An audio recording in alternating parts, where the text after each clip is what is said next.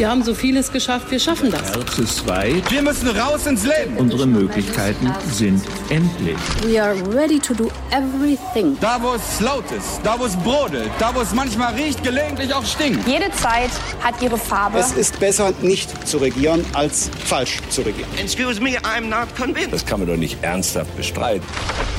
Hauptstadt der Podcast Spezial mit Michael Brücker und Gordon Ripinski. Direkt von der Pioneer One. Herzlich willkommen zu einem Podcast-Spezial heute on Tour in Düsseldorf mit dem Blick auf den Rhein. Wir sind zu Besuch beim nordrhein-westfälischen Ministerpräsidenten, dem CDU-Bundesvorsitzenden und dem Unionskanzlerkandidaten Armin Laschet. Schönen guten Tag, Herr Laschet. Tag, Herr Brücker. Herr Laschet, wir reden heute über Deutschlands Rolle in der Welt und die außenpolitischen großen Fragen. Ich würde gerne mal mit der Vision beginnen. Welche Rolle ist das eigentlich, die Deutschland in der Welt spielen kann? Es gibt die USA als den vermeintlichen Weltpolizisten, es gibt angebliche Regionalmächte, die eine Rolle spielen könnten. Dann gibt es das Modell Schweiz. Wir halten uns einfach aus allem raus. Was ist eigentlich Ihr Modell für Deutschland in der Welt? Deutschland hat sich lange Zeit während des Kalten Krieges gut eingerichtet, Teil des Bündnisses zu sein, aber nicht eine aktive außenpolitische Rolle einzunehmen. Und das hat sich nach 1990 verändert. Und ich denke, dass die Erwartung auch der europäischen Nachbarn, auch der Amerikaner und vieler anderer ist, dass wir eine stärkere Rolle einnehmen. Und dazu ist es wichtig, dass wir eine eigene, auch außenpolitische Strategie entwickeln, zusammen mit den europäischen Partnern und ich denke, das Ansehen Deutschlands ist so, dass viele auf diese Rolle Deutschlands warten. Was heißt für Sie aktive Rolle, Herr Laschet? Ganz viele Politiker sagen, wir brauchen mehr Verantwortung. Und dann, wenn es konkret wird, hört es auf. Schauen wir uns mal als Beispiel den Nahostkonflikt an. Heiko Maas fährt dahin, sagt, wir brauchen eine Waffenruhe äh, und das ist auch jetzt gut, dass es sie gibt. Und da ist kein israelischer Journalist, der diesen Termin mit Herrn Maas da betreut. Wir spielen da gar keine Rolle. Ist das nicht schlicht die Wahrheit? Sollten wir uns nicht auf Felder vielleicht auch irgendwie konzentrieren, wo Deutschland oder die Europäische Europäische Union eine echte Rolle spielen können? Ja, man muss genau definieren, wo das ist. Im Ukraine-Konflikt hat Deutschland eine sehr aktive Rolle gespielt. Deutschland und Frankreich in dem Minsker Dialog und in den Folgeprozessen äh, des Normandie-Formates war es die Ukraine und Russland und Deutschland und Frankreich. Das war ein sehr aktiver äh, Part, wo auch viel bewegt worden ist. Der zweite Punkt, wo Deutschland eine aktive Rolle gespielt hat, ist in Libyen. Die Libyen-Konferenz in Berlin und die Bemühungen, die man hier vermittelnd einnehmen kann. Äh, aber ich glaube, es gibt weitere Bereiche, wo wir mit Frankreich zusammen aktiv werden könnten. Im Nahostkonflikt sehe ich eher die Europäische Union als Akteur. Es gab einmal das Format, wo die Europäische Union, die Vereinten Nationen, die USA und Russland gemeinsam. Das Nahostquartett. Das Nahostquartett, genau, am Friedensprozess mitwirkten. Äh, da würde ich keine Sonderrolle Deutschlands sehen. Sollte das Nahostquartett in der jetzigen Phase schon reaktiviert werden oder ist das eigentlich zu früh?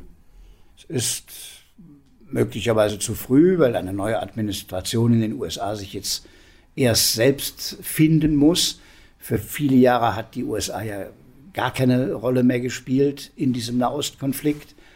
Und der neue Präsident richtet aber jetzt seine Außenpolitik wieder stärker auf diese Region aus. Und da sollte Europa seinen Beitrag leisten und das kann auch wieder im Quartett enden. America is back. The Transatlantic Alliance is back. It comes down to this. The Transatlantic Alliance is a strong foundation, the strong foundation on which our collective security and our shared prosperity are built. The partnership between Europe and the United States, in my view, is and must remain the cornerstone of all that we hope to accomplish in the 21st century, just as we did in the 20th century. Außenminister Blinken ist bereits auf dem Weg in den Nahen Osten. Der Präsident soll angeblich im Juni auch nach Europa kommen. Joe Biden, wissen Sie das? Nein.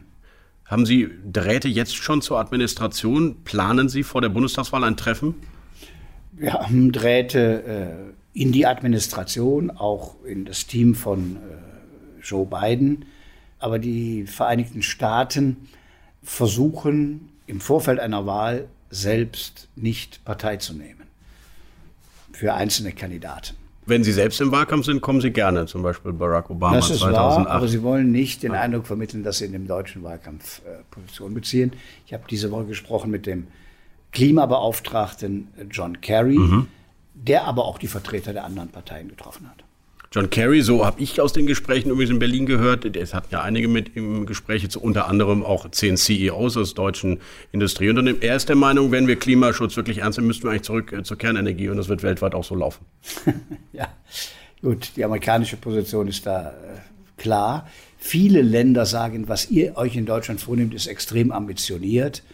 Aus Kohle aussteigen, Stein- und Braunkohle und aus der Kernenergie aussteigen und trotzdem die Ziele erreichen. Das macht kein Land auf der Welt, aber das ist der deutsche Weg, der jetzt vorgezeichnet ist und den kann man auch nicht korrigieren.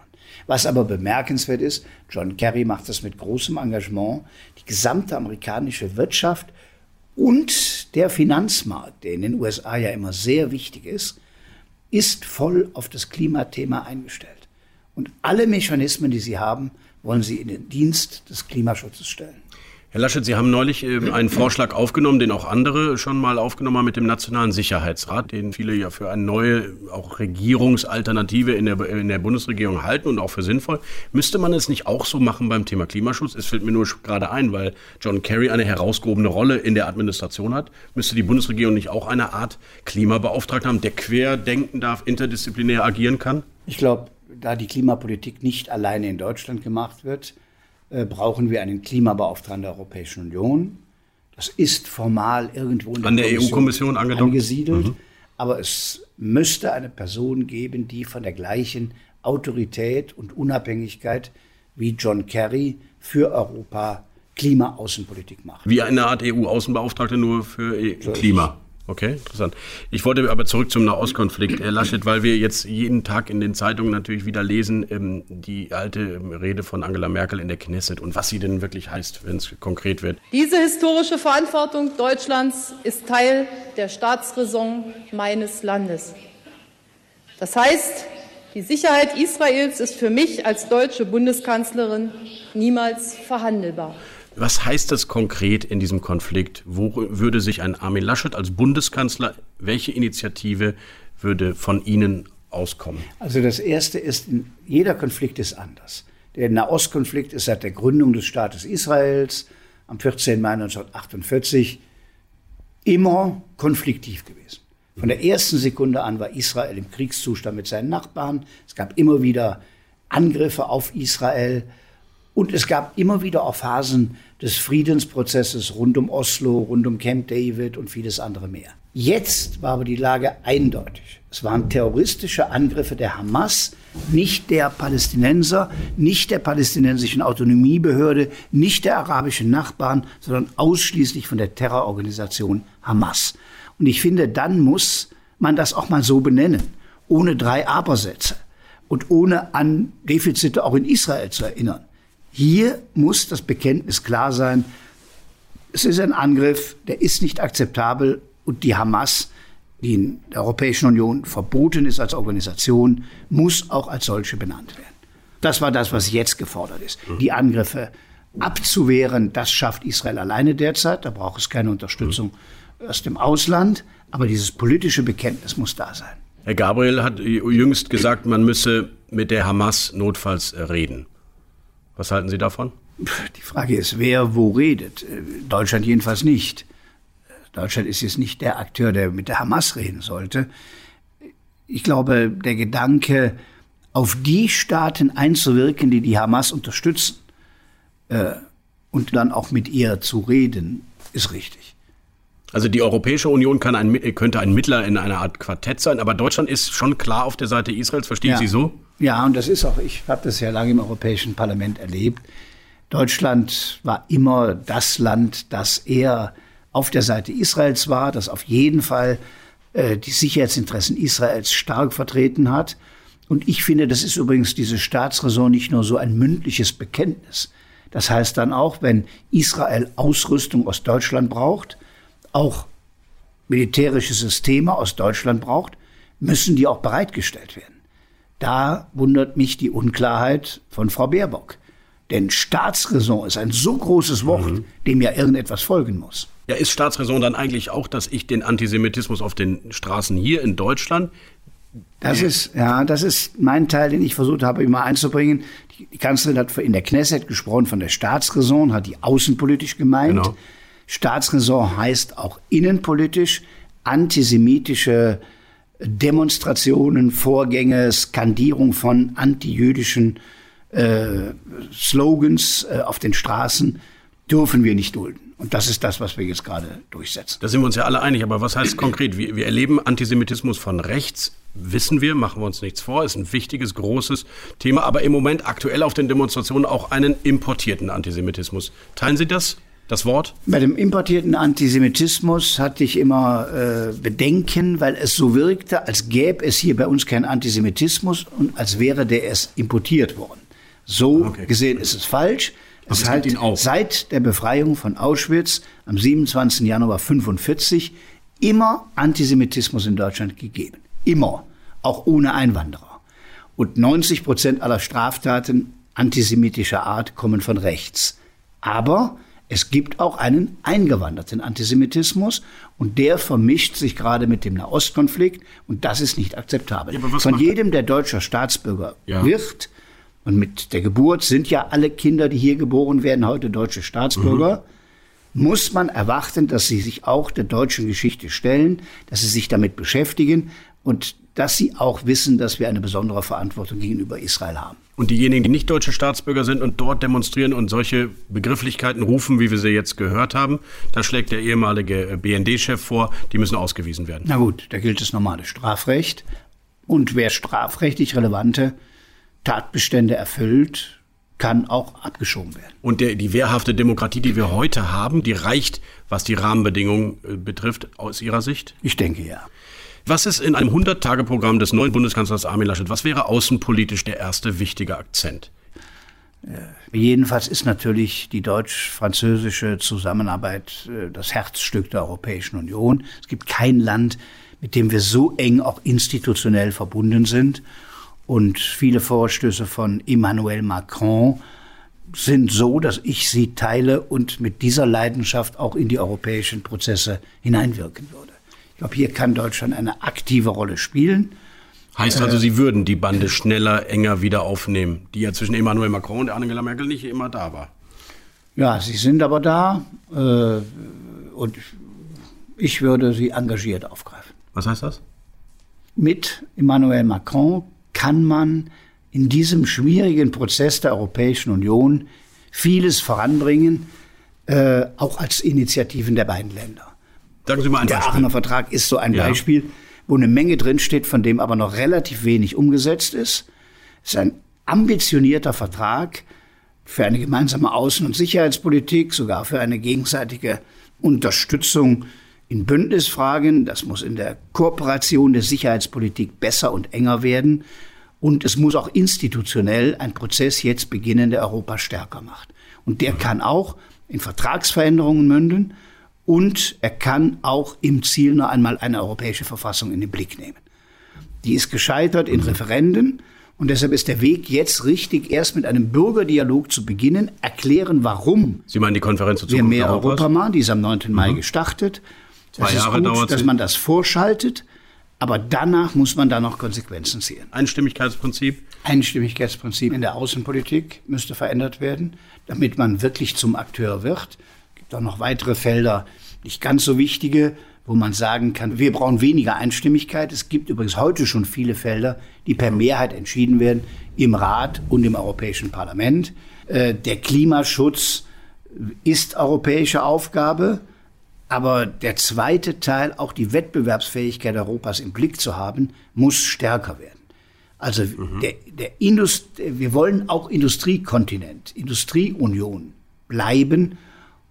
Mir wird zu viel über das eine geredet und zu wenig, wie wir denn unsere Industrie klimaneutral umgestalten. Da muss Europa mehr machen. Ist übrigens eine Aufgabenstellung, die man auch nur zusammen schaffen kann. Also so gigantische Investitionen wie bei der Wasserstofftechnologie, äh, schafft man gemeinsam am besten.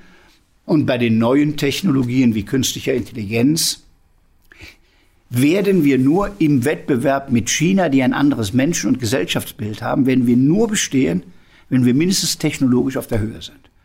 Wenn wir abhängig sind von der Technologie Chinas, wird das am Ende auch die Standards bestimmen.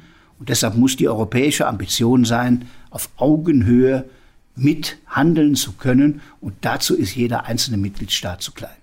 Die Frau Baerbock sagt und die Grünen äh, Einstimmigkeit komplett für alle Bereiche aufheben, auch wenn es dann mal schmerzhaft sein könnte. Gehen Sie da mit? Es könnte ja sein, dass Portugal, ja. Spanien, Frankreich plötzlich eine Transferunion bauen und wir sind leider die Einzigen, die es nicht wollen. Also ich bezweifle schon, dass Frau Baerbock bei der Außenpolitik dazu bereit wäre. Denn wenn man sich darauf verständigt, dass man eine Eurodrohne macht, ja. muss man auch in Deutschland dann für die Eurodrohne sein. Da scheitert es ja jetzt schon. Deutschland hält sich nicht an die Dinge, die man verabredet hat, weil in dem Fall die SPD blockiert und die Grünen in ihrer Oppositionsrolle gleichermaßen blockieren. Wenn sie dazu bereit ist, ist das ein gutes Signal, dass man dann, wenn man sich verständigt hat, es auch in Deutschland umsetzt. Bei den Finanzen finde ich, kann man es nicht per Einstimmigkeit machen. Deutschland ist der größte Nettozahler der Europäischen Union, soll das auch in Zukunft sein, wird auch seinen Beitrag substanziell erhöhen, aber dann kann man sich nicht überstimmen lassen. Also Sie sagen überall außer beim Euro-Finanzministergipfel.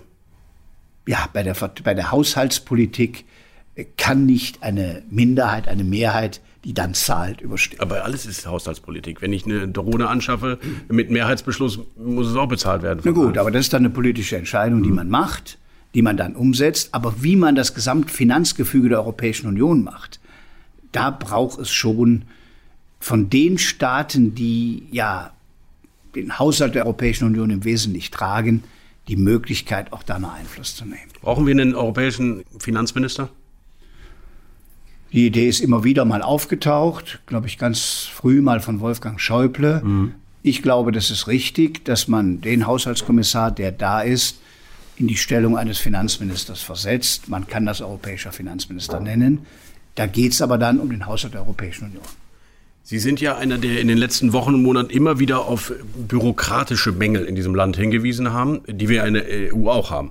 Da sind wir beide uns ja wahrscheinlich einig. Das heißt, die Fitnesskur, die Sie für die europäischen Institutionen fordern, braucht es die auch in den Strukturen der Kommission. Ich denke an den FDP-Vorschlag, radikale Verkleinerung der Kommission, um eben nicht jedem Land auch einen Kommissar zu geben, weil der Abstimmungsbedarf viel zu groß ist. Ist das etwas, was Sie... Man braucht sicher eine Reform der Institutionen ähm, gerade nach der Pandemie. Ja. Da haben wir gemerkt, es war richtig, dass Europa den Impfstoff beschafft hat und nicht jeder einzelne Mitgliedstaat aber wie er dort beschafft wurde gegenseitig überboten ja. hat. Äh, das wäre auch nicht im gesundheitlichen Interesse, wenn die ärmeren Länder keinen Impfstoff gehabt hätten. Also ist es gut, dass der ganze Kontinent geimpft wird.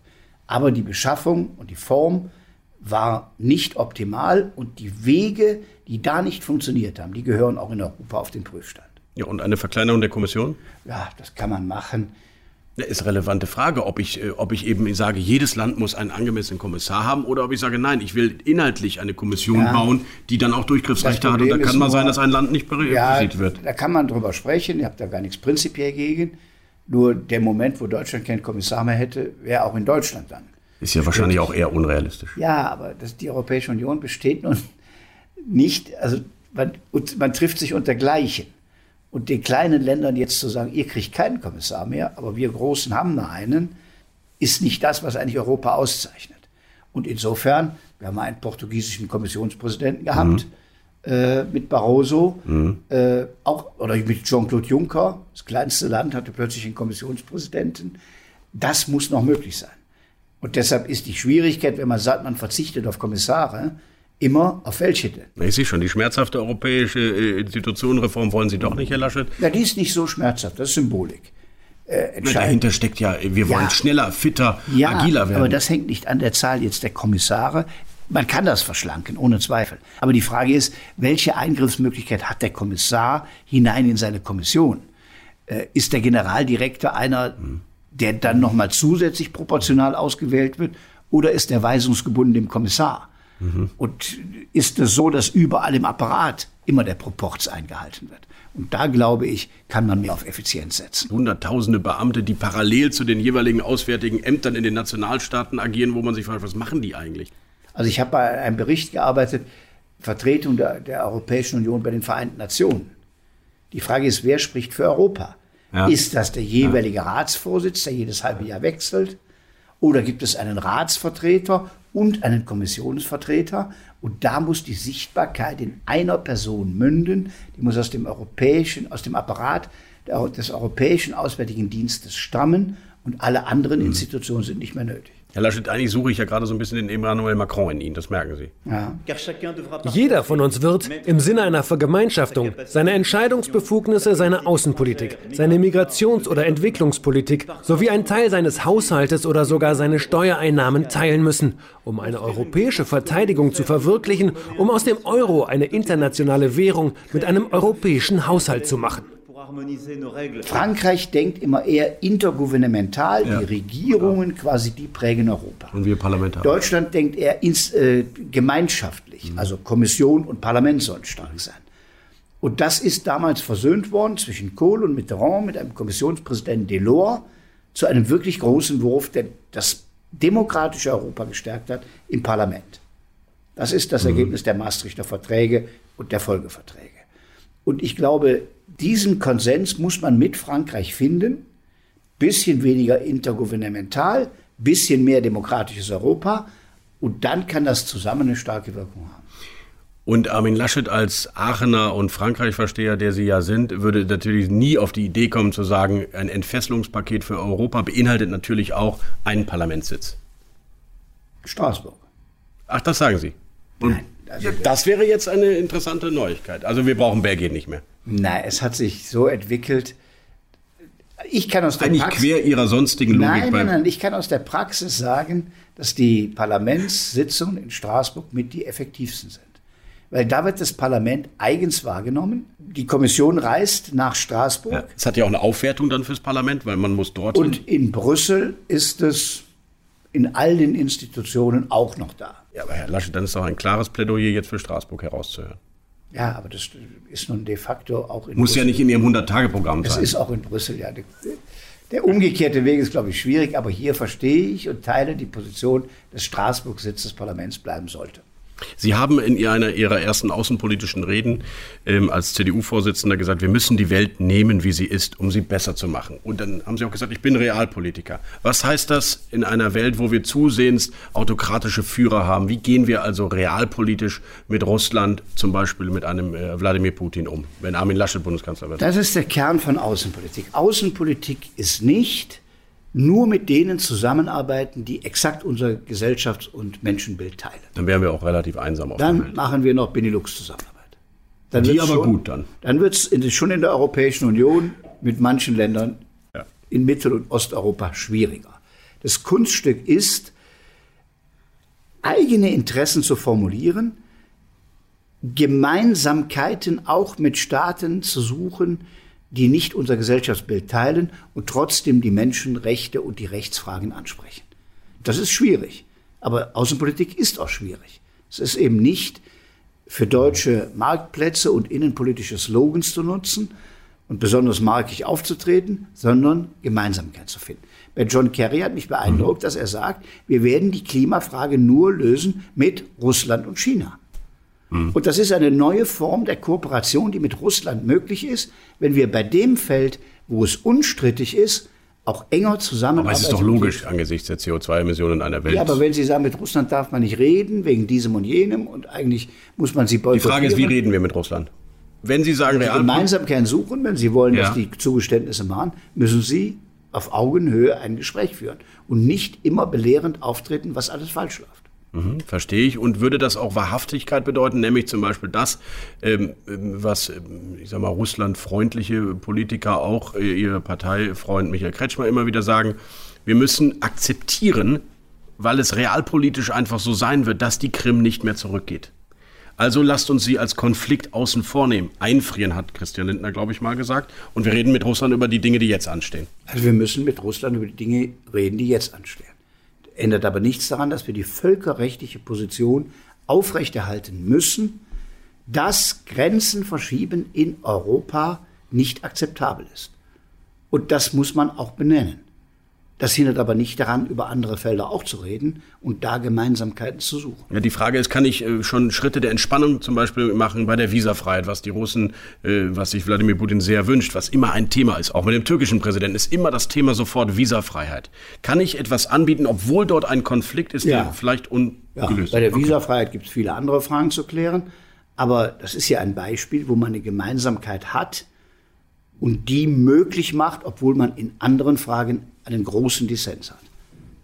Das ist Außenpolitik. Wo ist Ihre ähm, Unterscheidung zu der, die Angela Merkel mit diesen Leuten wie zum Beispiel Herrn Putin oder Herrn Erdogan bisher gezeigt hat? Wo sehen Sie eigentlich eine Akzentuierung zumindest? Ja, nicht mich definieren durch einen Unterschied zu Angela Merkel. Nee, aber ich will ja verstehen, wie Sie Außenpolitik machen würden. Mein Eindruck ist, dass die Wettbewerberin der Grünen eher eine neue Außenpolitik will und weg will von dem Kurs von Angela Merkel gegenüber Russland, gegenüber der Türkei, gegenüber China. Mhm. Weil sie schärfer und härter und klarer. Verbaler. Mhm. Sie wird aber auch in einer realen Welt ankommen und wissen, dass wenn wir ein Migrationsabkommen im Mittelmeer haben, wir den brauchen, der am anderen, auf der anderen Seite zwischen Lesbos und Kos sitzt. Und das ist der türkische Präsident. Und deshalb ist die Türkei NATO-Mitglied. Man wird in viele mit ihr kooperieren müssen. Und man muss trotzdem seine eigene Position zu den Dingen, die man nicht teilt, benennen können. Es hilft aber nichts, nur auf alle möglichen Länder der Erde zu schimpfen, ohne dann Lösungen zu finden. Politik und gerade Außenpolitik ist aber eben auch oft Symbolik. Würden Sie einen Dalai Lama treffen? Im Moment gibt es ja keine Anfrage des Dalai Lama. Vielleicht kommt die Äh, jetzt nach dem Podcast, der hört den bestimmt auch. Nee, aber es zeigt eben, wo sie, wo, wo das, Äh, man dass sie ihre ein- Werte man ja kann- halt ja, zeigen man wollen kann- und trotzdem man- kann es dann auch Konflikte geben Man kann auch einmal ein Zeichen setzen, je nachdem, wie gerade die innenpolitische Lage ist, was auch Opposition unterstützt. Aber man muss es sorgsam abwägen. Okay. Herr Laschet, zu Russland noch eine letzte Frage, weil Nord Stream 2 überraschend aus meiner Sicht jetzt äh, ein entspannendes Signal von Joe Biden gekommen ist, der auf Sanktionen verzichten will. Warum? Ja, aber da, das, das ist erstmal eine Rückkehr zu international üblichen Standards. Also das Vorgehen der Administration Trump, die in einem wirtschaftlichen Projekt zwischen Deutschland, oder sagen wir es abstrakt, zwischen dem Land A und dem Land B, Sanktionen erhebt ohne jeden völkerrechtlichen Beschluss, ohne Beschluss der Vereinten Nationen gegen einzelne Unternehmen, die bei einem Energieprojekt mitwirken, war inakzeptabel.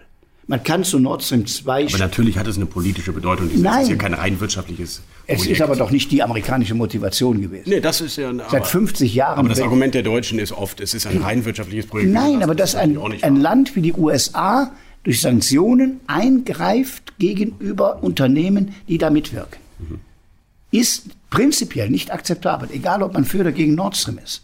So, und das korrigiert jetzt der neue amerikanische Präsident. Das ist ein wichtiges Signal. Also da gibt es jetzt keinen Deal im Hintergrund, dass wir vielleicht doch mehr Flüssiggas aus den USA gerade Na kaufen. gut, und er- darüber ist ja ohnehin verhandelt worden, äh, wobei mich da die grüne Haltung wundert, dass sie mehr Frackinggas gerne an deutschen Terminals ankommen lassen. Aber das war, glaube ich, ein Signal Deutschlands zu sagen, wir wollen diese LNG-Terminals an der Küste bauen, damit jedenfalls klar ist, unsere Gasversorgung ist diversifiziert. Wir sind nicht nur auf russisches Gas angewiesen, sondern auch, nehmen auch Flüssiggas aus den USA. Herr Laschet, Sie sind ein Mann, der ähm, versöhnlich auftritt, integrativ. Wo kann man es sich mit Ihnen mal richtig verscherzen? Gibt es eine rote Linie für Sie auch bei außenpolitischen Fragen, was Sie nicht mitmachen würden? Ja, eine Renationalisierung in Europa wäre mit mir nicht zu machen. Wir brauchen eher mehr Europa. Und dann gibt es in, in jedem, jedem Konflikt der Erde Positionen, wo Deutschland sagt, das ist für uns nicht akzeptabel. Ist das schon Renationalisierung, was Orban macht? Na gut, Orban versucht es. Die Frage ist, ob die ganze Europäische Union dem folgt. Und ich finde, wir müssen auch große Anstrengungen, das wird auch die Aufgabe eines neuen Kanzlers sein, nachdem wir jetzt Nord- und Südeuropa zusammengehalten haben durch den Wiederaufbaufonds, wo wir den Süden unterstützen durch erstmals gemeinsame Anleihen, was ein Riesenschritt ist. Aber damit wird der Binnenmarkt zusammengehalten, nutzt übrigens auch Deutschland wieder.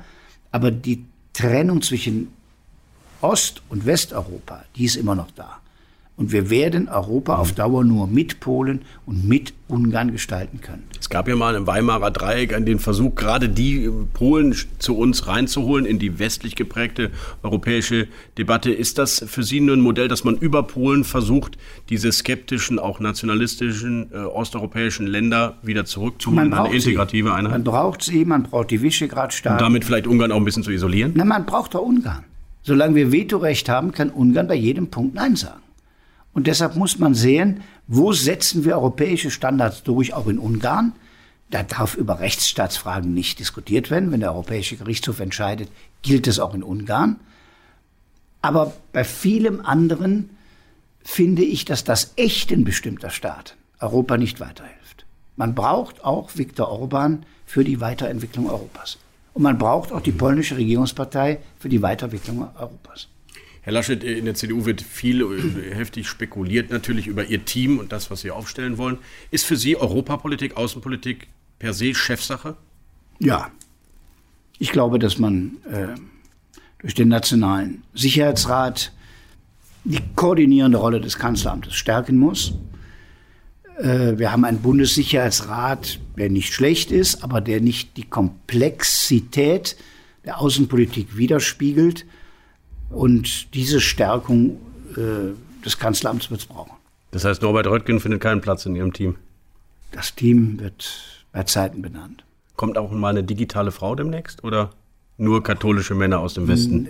Das Team darf eben nicht nur aus katholischen Männern aus Nordrhein-Westfalen bestehen. Das ist die schwierige Aufgabe und da alle Akteure, die herausragende Aufgaben im Moment haben, zufällig alle dieses Merkmal haben, wird es eine Anstrengung sein, Ost und West, Männer und Frauen, die Diversität auch Deutschlands in diesem Team wiederzuspiegeln. Wir sind gespannt. Vielen Dank, Herr Laschet, für dieses Gespräch. Bitte. Hauptstadt der Podcast Spezial mit Michael Brücker und Gordon Ripinski. Direkt von der Pioneer One.